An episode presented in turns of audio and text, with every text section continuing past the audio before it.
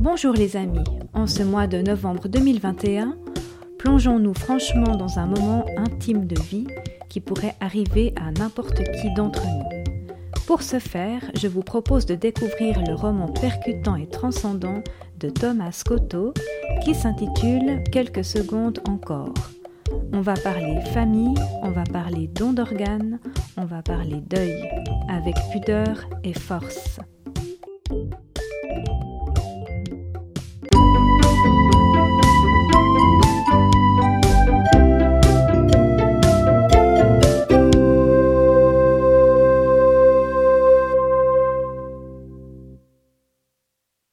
Thomas Cotto est un auteur français né en 1974. Après avoir écourté ses études de lettres, il devient père au foyer et commence alors à écrire. Depuis 1998, il s'adresse à tous les âges de la jeunesse. Il est souvent sur les routes pour des rencontres et des ateliers d'écriture. Dans quelques secondes encore, nous sommes directement plongés au cœur de l'action.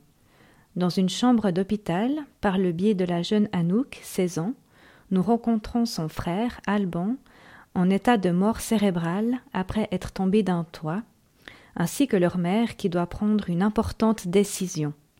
En effet, les médecins ont besoin de savoir rapidement si la famille souhaite faire don des organes d'Alban. La mère n'est pas prête et ne sait que faire. Pendant ce temps, Anouk, véritable héroïne de ce roman, intériorise sa colère, sa tristesse, son incompréhension, et s'imagine tout ce que sa mère doit ressentir à l'instant. Elle voudrait tant la soulager, l'aider, comme elle dit, elle voudrait trouver le moyen de la libérer un peu. Une évidence lui apparaît. Il faut que sa mère pense à lui, à Alban, à son amour pour la vie. Si une vie en moins devient une vie en plus, ce serait un bel hommage à, à rendre à son frère. Elle doit la convaincre. Commence alors une course contre la montre.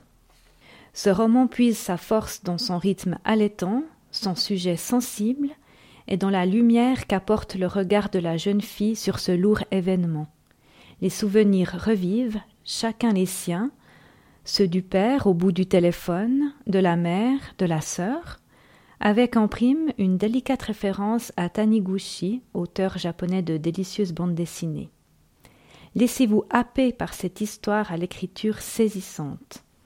Ce court roman est à lire dès 14-15 ans et à télécharger avec le numéro BSR 71199.